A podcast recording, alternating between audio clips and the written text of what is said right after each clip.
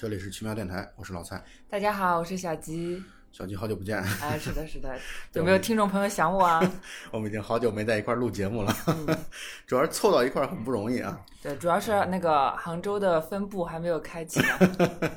那么我们今天好不容易凑在一起啊，因为本来一开始我们想说聊的是罗曼蒂克消亡史。是的。因为罗曼蒂克消亡史应该就借着咱们上次聊那个松子那期节目的话题来说，罗曼蒂克消亡史应该也是小吉的最爱的十部片单当中的其中一部啊。对，因为其实就那年看的时候，就是感觉它非常的精彩，尤其非常期待那个三点五个小时的导演剪辑版。对，但是我现在已经等了两年了，到现在都还没有见到导演剪辑版。对，好多人都在等那个程耳导演的那个他的导演剪辑版出来啊，因为确实当时我也是第一次通过《罗曼蒂克消亡史》看了程耳导演的作品，是，然后觉得非常的惊艳。哦，我觉得用“惊艳”这个词来形容我当时看的那个感受是很合适的。是，《罗曼蒂克消亡史》的那个腔调，整个的氛围。然后整个的那个运镜的整体的感觉，就让人觉得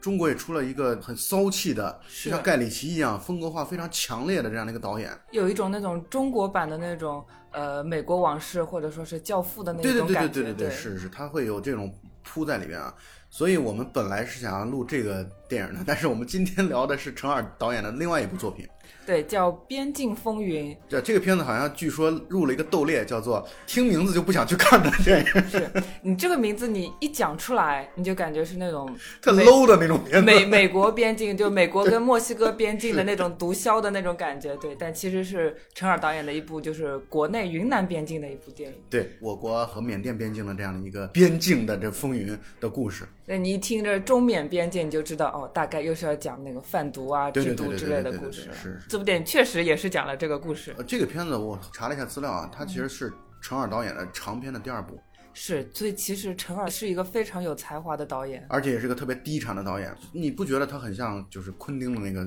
制作节奏吗？是的。啊，像昆汀啊，他基本上四年、三四年啊来一部。其实诺兰也算是一个不是很高产的一个导演。其实像这些特别。有才华的这些导演啊，感觉都是需要一些蓄力的时间的。那么陈二导演也不例外啊。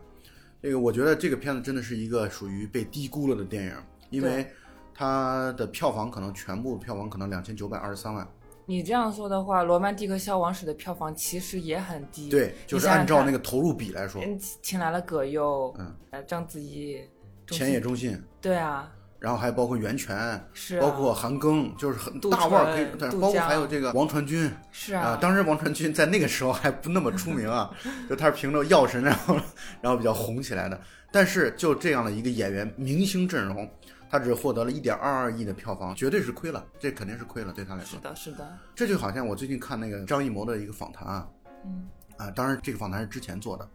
就有人问张艺谋说：“你老是拍片子亏本，因为他的片子主要是因为投资额都太大了。”是的。然后他说：“总是拍一些亏本的片子的话，你这以后还有人找你投资吗？”张艺谋说的话，我觉得很有道理啊。虽然我之前的节目当中讲到张艺谋最近几年的不思进取啊，对他表示很失望，但张艺谋接下来说的这个话，我觉得很有道理。张艺谋讲说：“有人给我投资，因为拍电影一定不是导演自己掏钱来去拍电影的一个事儿。”说，既然有人给我投资，就说明人家投资方是觉得这个是值得去投资的，并且也能够愿意去看到我拍的电影。他说，对我的心态来说，就是有人投资，咱就好好干。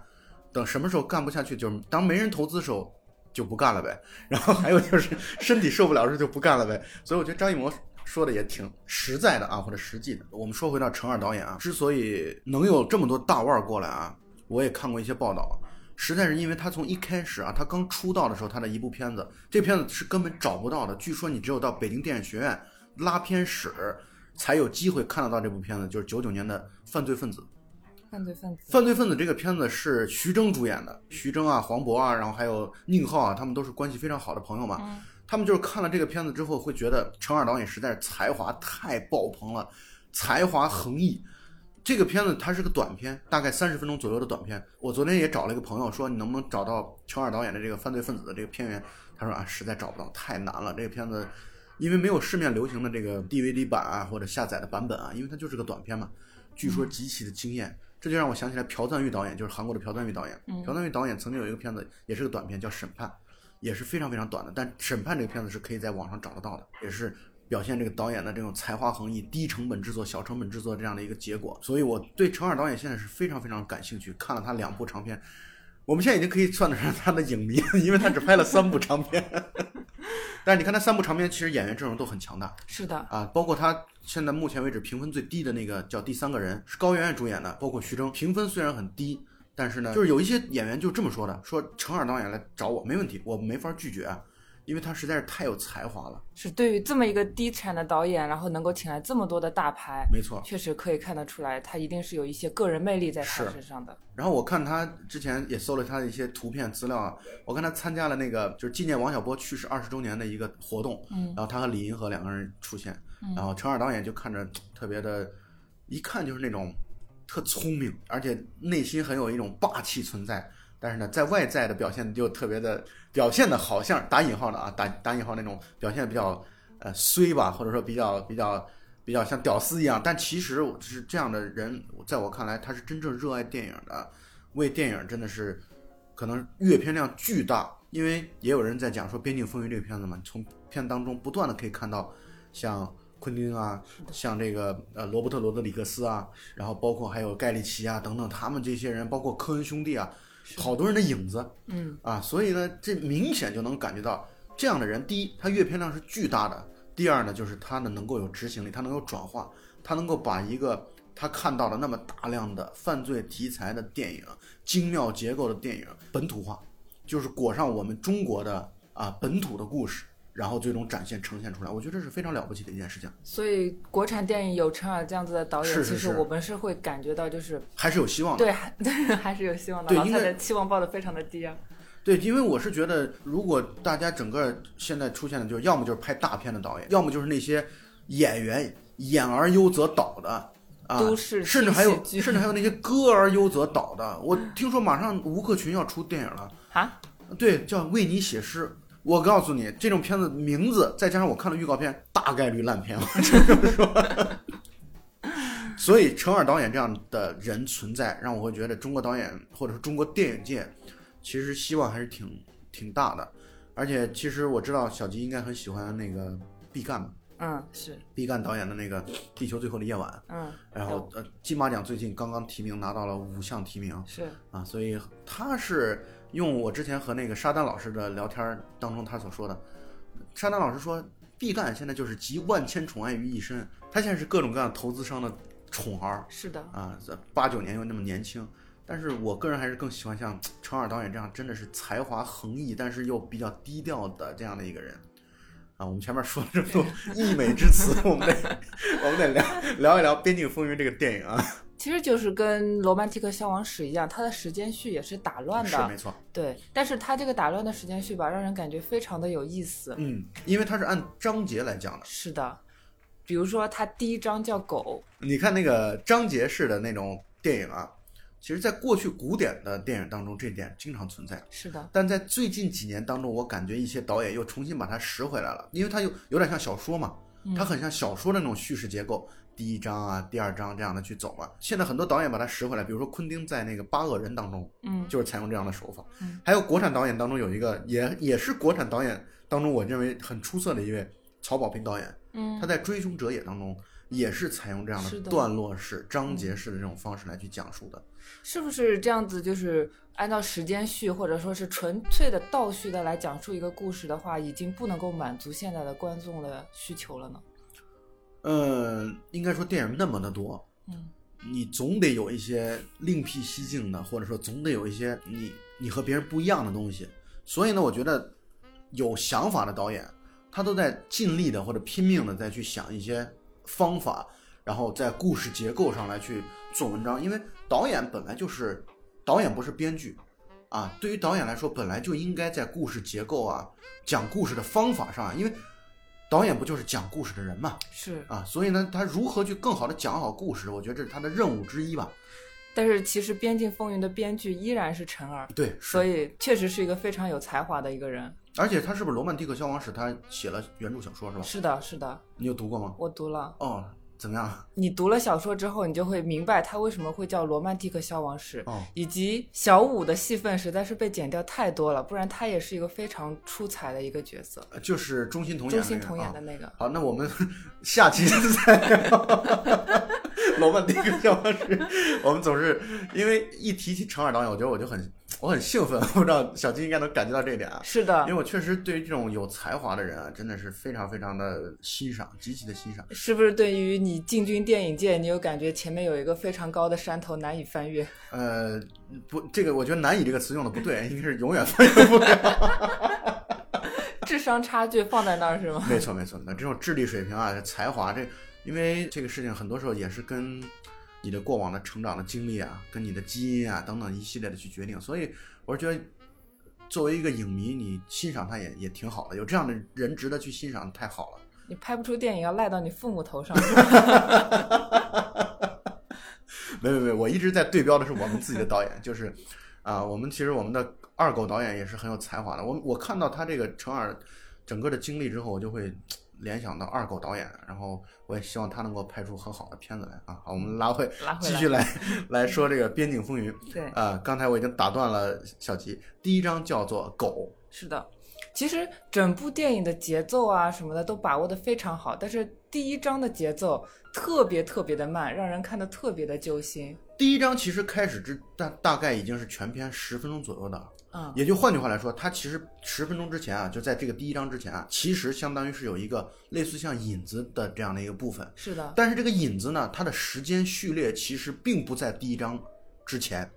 因为就像刚才小吉所说的嘛，它的这个时间其实是在打乱的。对，引子更像是只是为了把人物都拍出来是的，啊，他也没讲人物的具体的关系，你只能看到在引子当中，你只能看到啊，倪大红是王珞丹的爸爸，至于他们是干什么的也不知道。然后呢，王珞丹在和他爸爸对话的时候，孙红雷在外边等他啊，这是第一部分的人。第二部分的人呢，就是张默在找来找去，不知道找什么东西，然后到到一个汽修厂遇到了杨坤，然后大概在引子部分只是为了接触这几个人物，我觉得是的，我也是这么觉得的。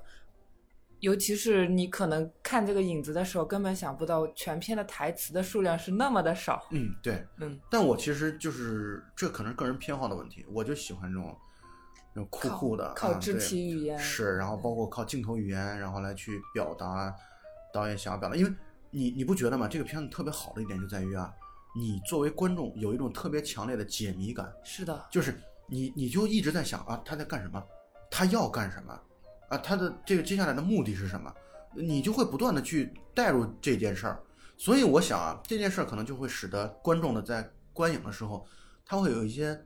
观影门槛。这种观影门槛其实体现在最近我们也在群里边也在聊这件事儿嘛，就有的影迷或者说有的观众就会觉得说，我一天到晚都累得累乎乎一天了，我就想看一部什么都不想的，就哈哈一笑得了。很多影迷其实或者说很多看电影的人是有这样的一种想法在里边的，但是看这部片子，你如果抱有这样的心态的话，是肯定没戏的。说白了，对，也所以这也是可以解释它的票房为什么这么低。没错没错因为它其实就是，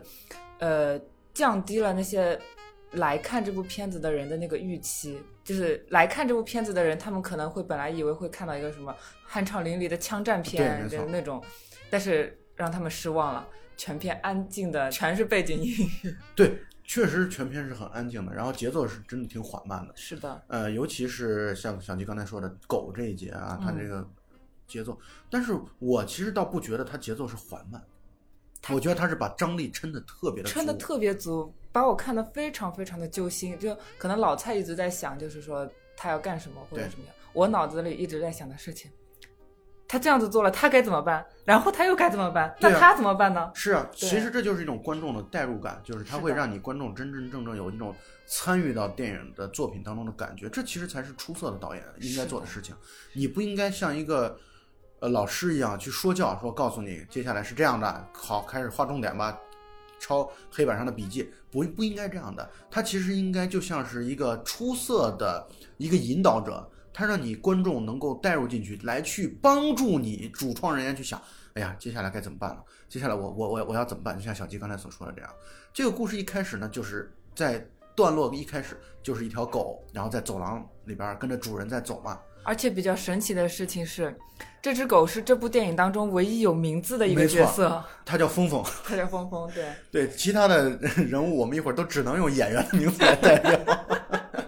但基本的其实角色他所处的那个社会地位，社社会的角色是很明显的。对，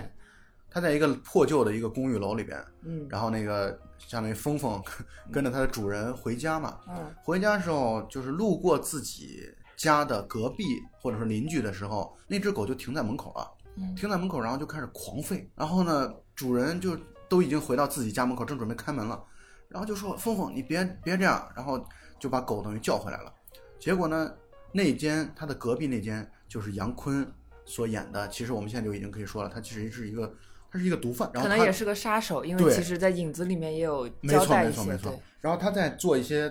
藏毒的这样的一个工作嘛，嗯，然后可能我觉得这种本身的所谓的味道吧，然后可能吸引到了狗，然后狗就会有一些警觉，但人是辨别不出来的。然后那个女孩是独居的嘛，她和那个狗相当于生活在一起。那女孩在洗漱的时候，那狗又是在对着墙壁在在叫，就是对着隔壁在叫。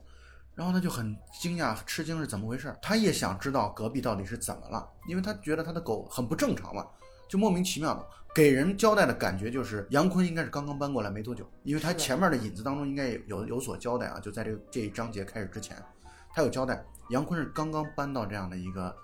破旧、特别破旧的一个楼里面，而且应该是常年没有人居住了。没错没错，全是布满了灰尘。是的。然后那个女的就相当于好奇心 害死猫，她就开始跑到隔壁那边去，然后想要去看看到底隔壁在做些什么，因为她想知道她的狗烦躁不安的原因是什么。她这段还交代了一个细节，她出了门之后，她穿着拖鞋去的嘛。是的，她穿拖鞋，她刚一出门之后，因为他们那个楼里边实在是太破旧了，充满了灰尘，所以呢，他就把自己的拖鞋拖在自己的门口，然后赤脚的让狗不要叫出声，跑到了那个门口。这个镜头大概持续了三五秒钟，突然啪门开了，这个节奏就是让人觉得做的特别的棒。是的，开了门之后，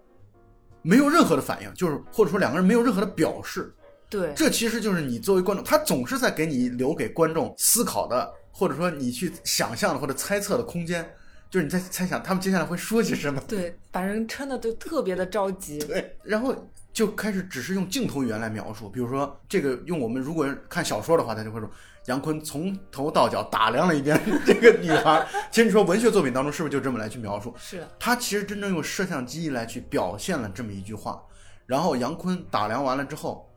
问了这么一句话说：“你鞋呢？” 因为那女孩等于被吓得不轻啊！是的，你想想，那么一个老旧的小区里边，再加上整个的这个灯光也都很阴暗，其实氛围还是做的非常到位的，对，特别有一种恐怖片的那样的一个感觉啊。打开门之后，因为他毕竟跑到别人家门口来偷听嘛，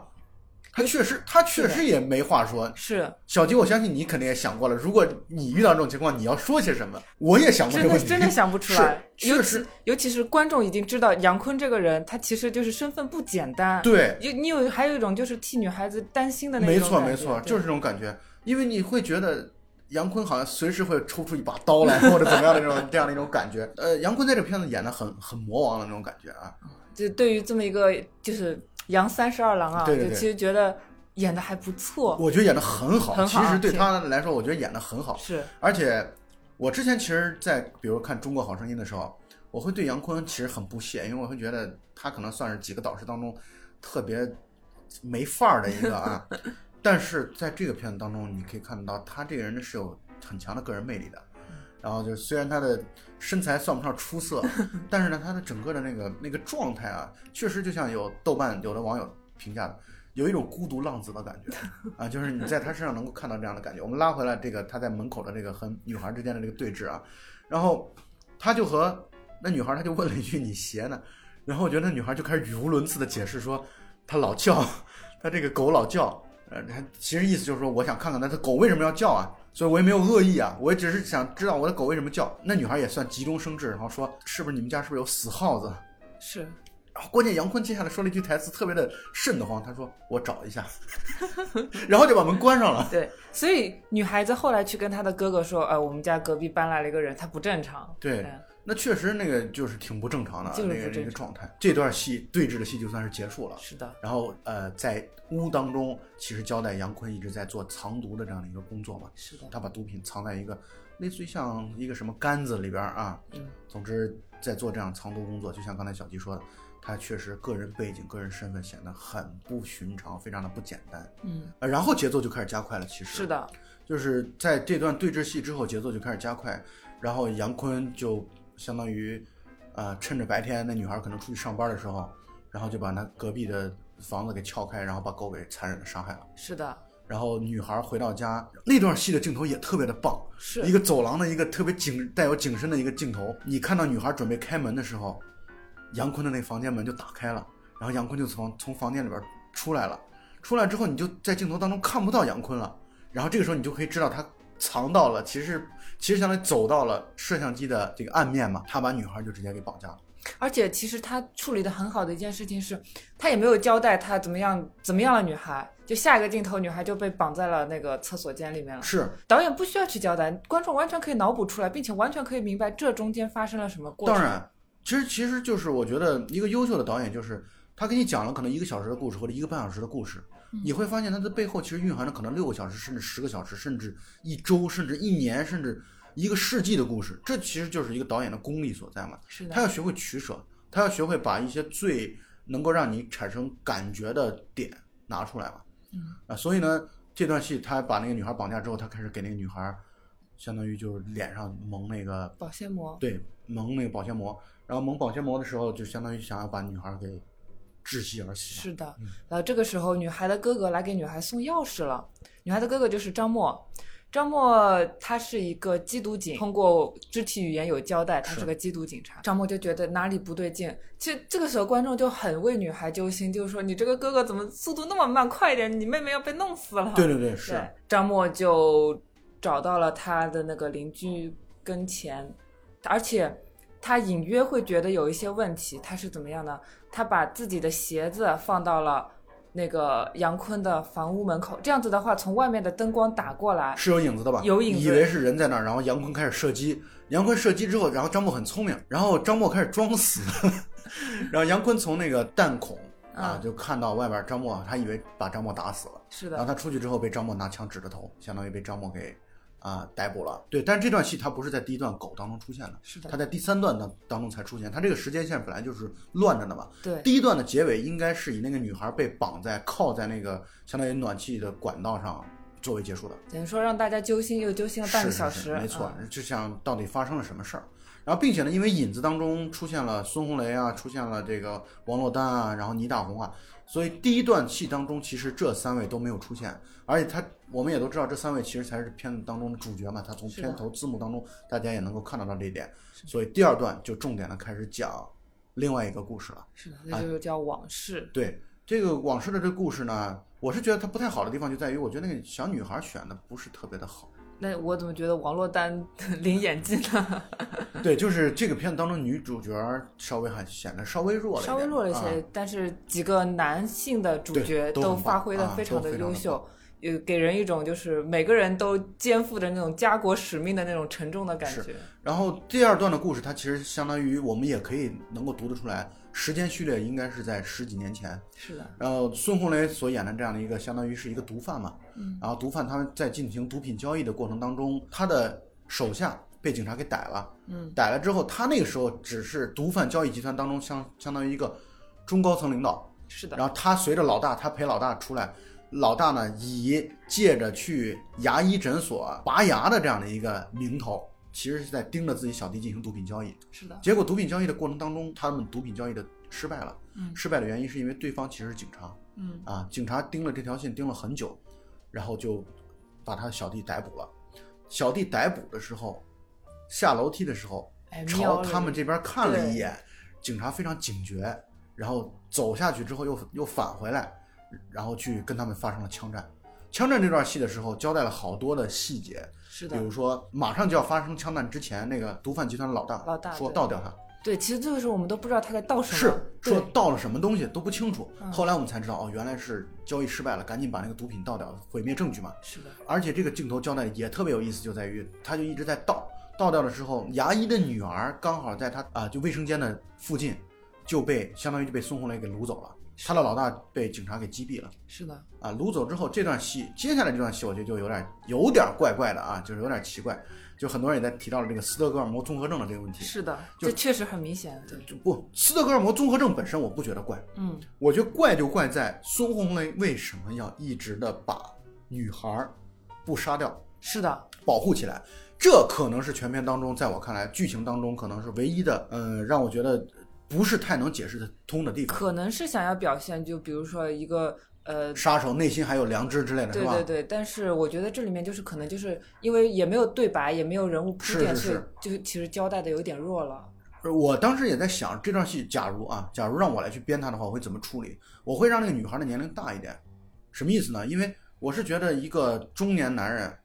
会爱上一个十四五岁的小姑娘你这的可能性会大一点。从性吸引力的角度对因为这那个女孩明显只有大概七八岁、八九岁的样子，嗯，就我是觉得孙红雷去保护她的这样的一个动机和基础，我感觉好像不是特别的强烈。就是人性的光辉在这个时候掩盖了那个他内对，心。但是我觉得这就有点儿铺，就是首先铺垫不够嘛，再一个就是你的前前后也交代的不够。确实铺垫不够，嗯。尤其是孙红雷其实是已经几次三番的去救了这个小女孩。是的，是的，他不光是救这个小女孩，他还救小女孩的爸爸，是的，所以呢，就是让我觉得，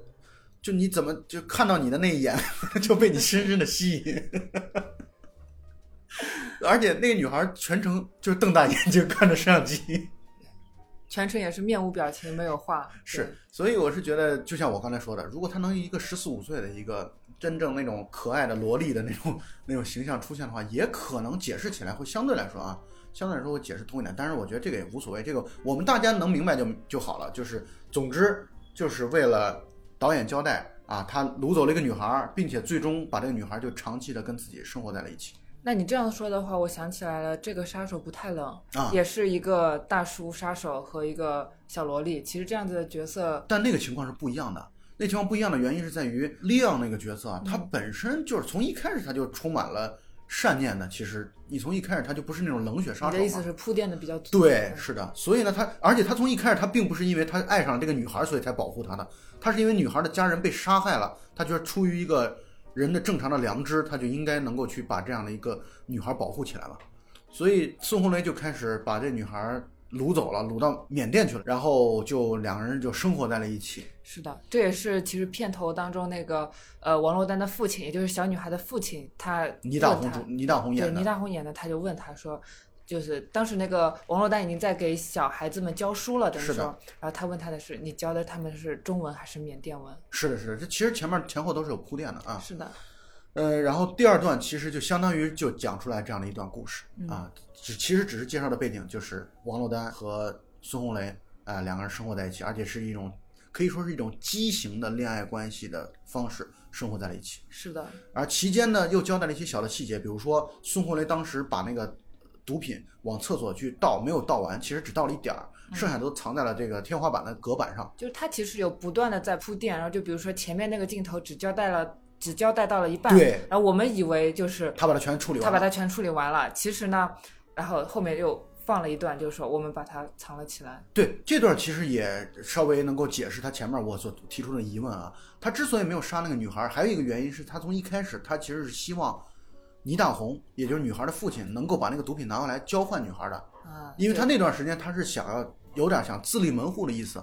作为一个人质是吗？是，是是是，但是当倪大红失，败之后，失败之后他还依然去把那女孩就相当于养起来嘛。养起来，还给他煎蛋啊什么的。对对对对对，就其实还是会有一些就是突兀的突兀，有一点突兀。对，但是这个剧情交代就到这样的一个情况。第三段相当于又顺着时间正序往后走了。嗯，那第三段其实交代了这里边交代了几点，比如说交代了孙红雷相当于把自己原来的老大的那套派系给端掉了，是的，端掉之后他相当于自己成王了，然后他开始自己去做这个毒贩的这样的一个生意，并且他的下家就是杨坤。嗯，然后在这个过程当中，慢慢的，呃，倪大红也出狱了，因为当年不是就是他要去把那个毒品送去给，呃，孙红雷，结果被警察给抓了嘛。嗯，他想要去交换自己的女儿，然后然后失败了。其实看到那段的时候，我就一直在想，就是说你不让他把这个毒品拿过去交易，那他的女儿怎么办？是我就在想，就是这个法律法律这方面的事情。就法律和道德之间到底是什么样的？那如果如果这个事情轮到我自己身上，你让我大义灭亲，我做不到。如果真的让我去做这个交易，我肯定也是跟那个倪大红一样，就不顾一切的我也要去。没错，我其实这个就代表了人性的一种选择。是的，我个人觉得他其实王珞丹是运气好，王珞丹因为运气好所以他他遇到了一个能够养了自己的毒贩，要不然他早就真的不知道他的生命都不知道在什么时候就结束掉了。不仅仅是运气好，也有可能是编剧给他网开了一面。然后呃，他讲的就是倪倪大红后来就出狱了，嗯，出狱之后，孙红雷相当于安排了他们父女之间的相见嘛。是的，相见那段台词写的特别的好。相见的时候，王珞丹说：“爸爸，我现在过得很幸福。”倪大红说了一句特别有道理的话，是的，说：“我不希望你幸福，我希望你活着。”我觉得这句话特别充满了那种真的是人生哲学是真的是充满了一种怎么说呢，就是可怜天下父母心的一个状态，就是在生命的面前，所谓的幸福和自由都已经变得不那么的重要了。他就希望你的儿女，就最低期待啊，最低期待就是我希望我的女儿能够一直完好的活在这个世界上对。，哎，他觉得因为他知道跟着这个跟毒毒贩啊对，肯定出生入死的这个生活朝不保夕的，看着好像表面上坐着奔驰，生活还挺不错，但这种事情也都知道，他总有一个尽头，对吧？因为他毕竟干的是犯罪的事情嘛。而而且是倪大红已经为女儿准备好了逃走的路，但是是是女儿自己她不愿意去。而且女儿说了这么一句话，说这个是在影子当中说的，说难道你也想绑架我？你看，就像小吉刚才说的，他的台词对白其实整个全篇特别的少，特别少，但是就在这很少的凤毛麟角的这些台词当中，闪光点特别的多。是的其实每一句话每一句话都没有浪费，没有闲笔啊对，是的。然后他就相当于他们见面之后啊，王珞丹也在不断的想要让孙红雷等于收手嘛，别干了嘛，对吧？然后孙红雷也终于决定，就说那算了吧，不干了，并且这段时间发生了一件事儿，就是孙红雷所建的所谓的一个缅甸希望小学，缅甸的希望小学，然后倒倒塌了。这算不算他本来就有一些人性的闪光点是点？他其实也在描述这一点嘛嗯，然后倒塌了，然后塌了之后压死了八个学生，然后他那段时间他就觉得他的可能良心上确实也是受到了一些触动吧，嗯，所以他就决定金盆洗手不干了，但这种不干呢，就相当于就触及到了触碰到了自己手下人的利益，所以他手下人相当于叛变了，这个其实你看啊，这就像是一个轮回一样。是，他其实也是把他自己的老大整个的势力干掉了，对。然后他呢又反过来遭受了同样的遭遇，这其实再次印证了刚才倪大红所说的那句话，就我希望你活着，因为你在这个行业当中，你你跟着这样的人，那生死真的是生死由命，随时可能你就挂掉了。对。然后其实呃，就是他们当时想挖坑去埋他们的时候，有一个可能就是王珞丹以前教过的小孩子，对救了他们。是这个片子还有一个短评说，这个片子所有人的肺活量都好大。你看，是这样的，是这样的。你看那个片头的那个小姑娘，对对对就是那个养狗的那个小姑娘，是是是对，一直撑到了第三幕，半个多小时。没错，这片当中大家的肺活量都好大，然后这这个等于他们就获救了嘛。获救之后，获救之后，我感觉他们就回了嗯中中国啊，回到中国，回到云南了。表面上看上去是想想要过一段平静的生活，嗯，但是在过这个平静的生活，你大家也可以知道，像就过惯了锦衣玉食的生活之后，你再想要过贫苦的生活，这是很困难的。所以孙红雷决定还是要再干一票这个贩毒的生意，然后把钱拿到之后，然后远走高飞。大概我想是这样的一个计划啊。这个计划他的做法是他准备联系当年的那个下家，就是杨坤所演的这个角色，就在干最后一再干最后一票嗯然后在干这一票的时候，其实杨坤已经被张默控制了。嗯，杨坤怎么被张默控制呢？就是因为杨坤不是绑架了那个张默的妹妹嘛，然后就就被张默给控制住了。控制住之后，张默想借此把整个大的这个毒枭的这个集团等于彻底给端掉嘛。而且说白了，这些警察是知道当年就是他们掳走了这个牙医的小女孩没错没错事情的，，是知道的，所以也是希望把这事儿做一个了结，可以说。是的，然后接下来这段戏也很精彩，杨坤作假，嗯啊、杨坤在张默的威逼之下给孙红雷打电话啊，孙红雷说明天十点半蒙秀车站，其实他是之前交易的那个老地方嘛，嗯然后杨坤动了一个小心眼儿，说地点变了，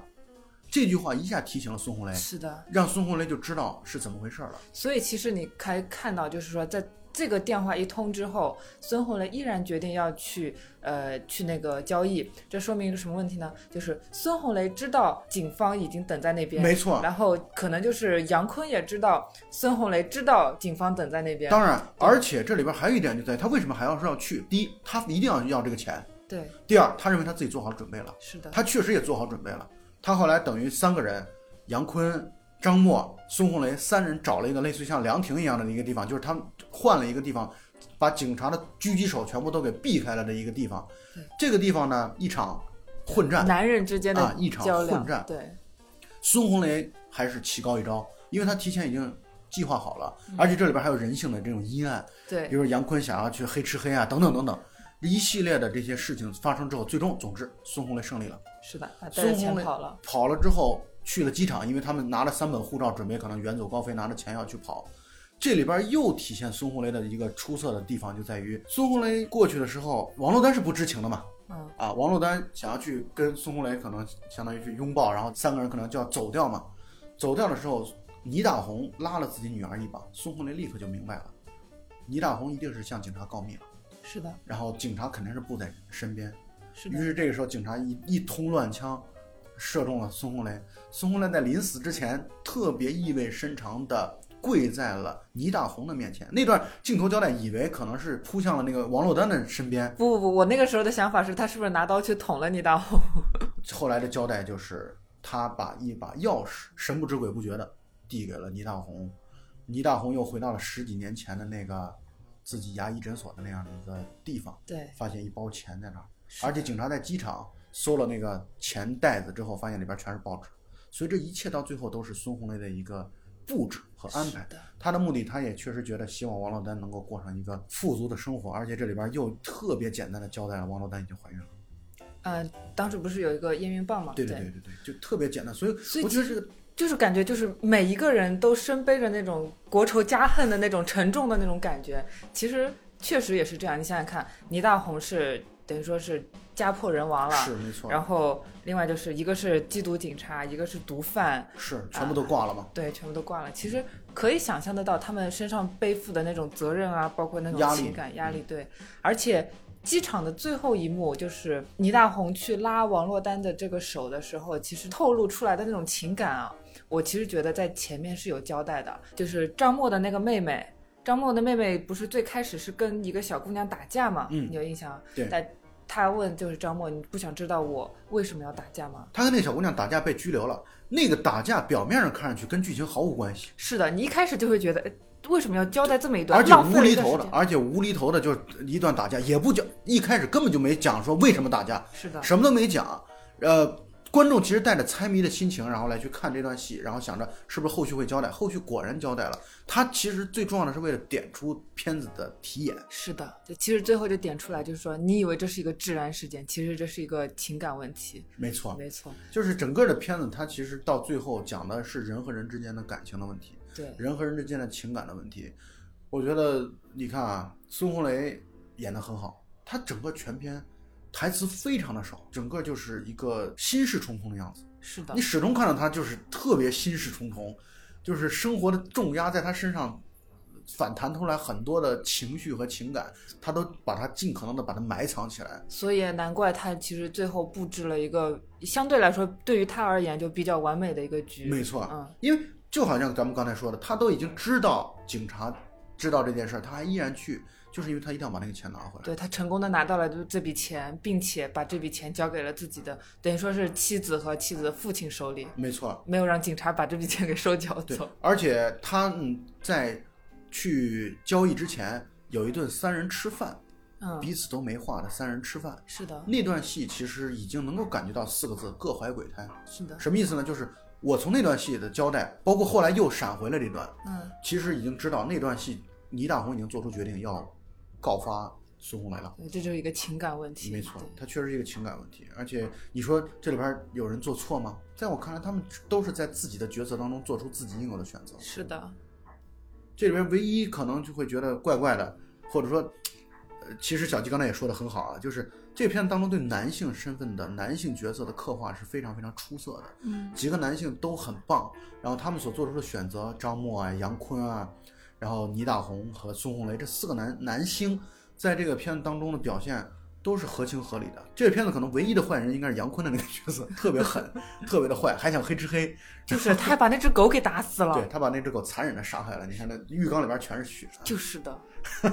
所以你看这个故事到最后，我认为完成度还是很高的啊，是的，整体故事还是说的很圆。唯一的，就像咱们刚才也说到了，唯一让人质疑的地方就在于孙红雷为什么要把那个女孩带走，并且一直把她养大成人。对然后可能铺垫的不太够。对，然后呃有一个 有一个网友的评论，我觉得很有意思，说他可能早早就预感到他会长成一个像王珞丹这样的美女。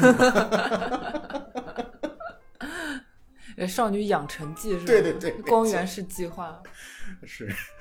呃，所以这个片子其实你值得你细琢磨的地方是很多的。是的，就是你会觉得有一些东西想一想也还是挺不是滋味儿的。我举个例子啊，你比如说你就会想，那个女孩从小七岁七八啊岁就跟孙红雷生活在一起，是啊，她生她遭遇了怎样的一种生活状况？孙红雷是不是一个变态？我们都不知道，这些事情都没有交代，这其实都是留给观众去做想象的地方。是就是这这样一部电影，你看完之后你会感觉很有意思，而不会一出影院你就把这一切都给忘了个精光。没错，我觉得现在好电影的判断其中一之一的标准，我们之前在节目当中也提到过啊，就是他经得起琢磨。嗯，而且再一个就是他时不时的会有一些画面，有一些场景会出现在你的脑海里边，你会在想，哦，他当时是不是这么一个意思？如果我是他的话，我会做出怎么样的一些选择？我觉得这是一个好电影，就像我们之前聊的很多部，比如说松子啊、什么薄荷糖啊、燃烧啊，它都会让你不断的去有这样的一些回想它的空间，应该这么说，有很大的空间。是的，所以这个片子当中的几个男演员表现都很很出色。非常出色然后其中还有我一个朋友，我昨天我是看到电影的时候，我才意识到，哦，这是这是我那个朋友，就是演那个毒贩老大的儿子啊啊，啊！那个儿子，那个儿子，我只有一句话是留有非常深刻的印象，就是 他指着那个小女孩说：“这是个什么东西？”对就我觉得那台词说其实很好，写的很好，对剧本写的很好，对，就是它其实代表了一种对人的蔑视，可以说他觉得你带回来一个确实莫名其妙影响我们、一个麻阻。碍我们生意的一个东西对，他确实对他来说那就是个东西。包括在那个影片最前面，就是那个张默的妹妹和那个同伴打架的时候，就是背景的合唱团一直都没有停下来唱歌。对，其实那个那个场景有点诡异，可能就是你留意到这个场景之后，你可能就会去留意一下歌词，那个歌词就不停的在唱什么什么你是个麻烦什么什么的。对，就是包括它片尾的歌词，嗯也是都是很有很有意境的，或者说很有就是和整个的剧情是有关的。对对对，他说的是那个对于这个世界你是一个麻烦，对于我你就是整个世界。是，其实他在那种犄角旮旯的地方都已经把这个整个的那个核心的部分都已经交代出来了。你完全可以感受到程耳导演在每一个细节当中，他都是用心的。是，所以也难怪他是一个这么低产的导演。是他真的是要琢磨这么好一个故事，或者说整个的细节是需要很大量的力气的，真的是需要很大的力气，花非常大的精力的。所以我觉得我们真的是要特别，我觉得国产电影界真的是要珍惜像程耳这样的导演，是的，这是真正热爱电影，并且有能力、有才华。在我看来，我觉得我认为这是一个天才导演。嗯，我觉得他是国产导演当中难得一见的天才导演，天才型的导演。希望投资方听到我们这期节目之后，能多给陈二导演投一点钱。是，但是我觉得像陈耳呢，嗯，他想要去找到合适的合作伙伴，不是那么容易的一件事情。是的，但是呢，他也确实是随着他不断的往下进行，总有一些人会觉得，因为拍电影到最终虽然它是也是个生意，但他最后也不一定完全都是一个生意。有总有一些人会觉得，哇，这个人太棒了，就是他这个情怀的打分，包括你看像宁浩他们都很喜欢这个《边境风云》的监制宁浩。嗯，所以他们都会在这个过程当中会有很强烈的一种个人的支持意愿在里面，因为所以不要着急，陈二还年轻呢。是陈耳是七六年的嗯，啊，七六年的一位导演，那么我们希望他能够未来能够有更好的发展，然后并且给我们贡献更多精彩的电影出来。是的啊，作为影迷，我觉得有这样的导演存在，有这样的片子存在就很享受了。啊，今后我们至少我啊，我台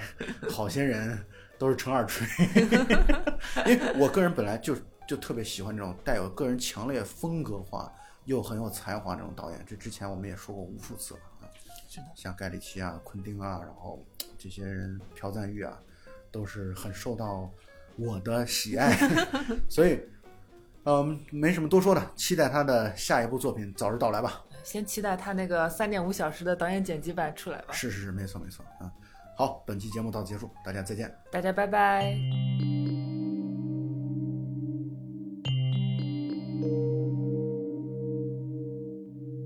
飞行时有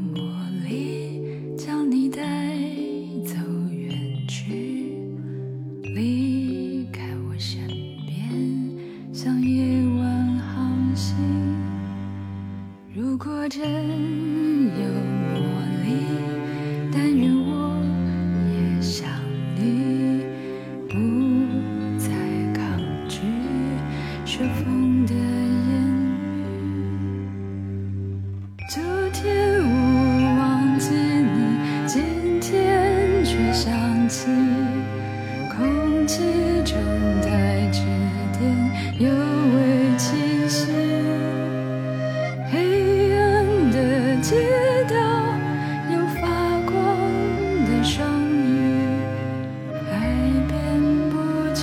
在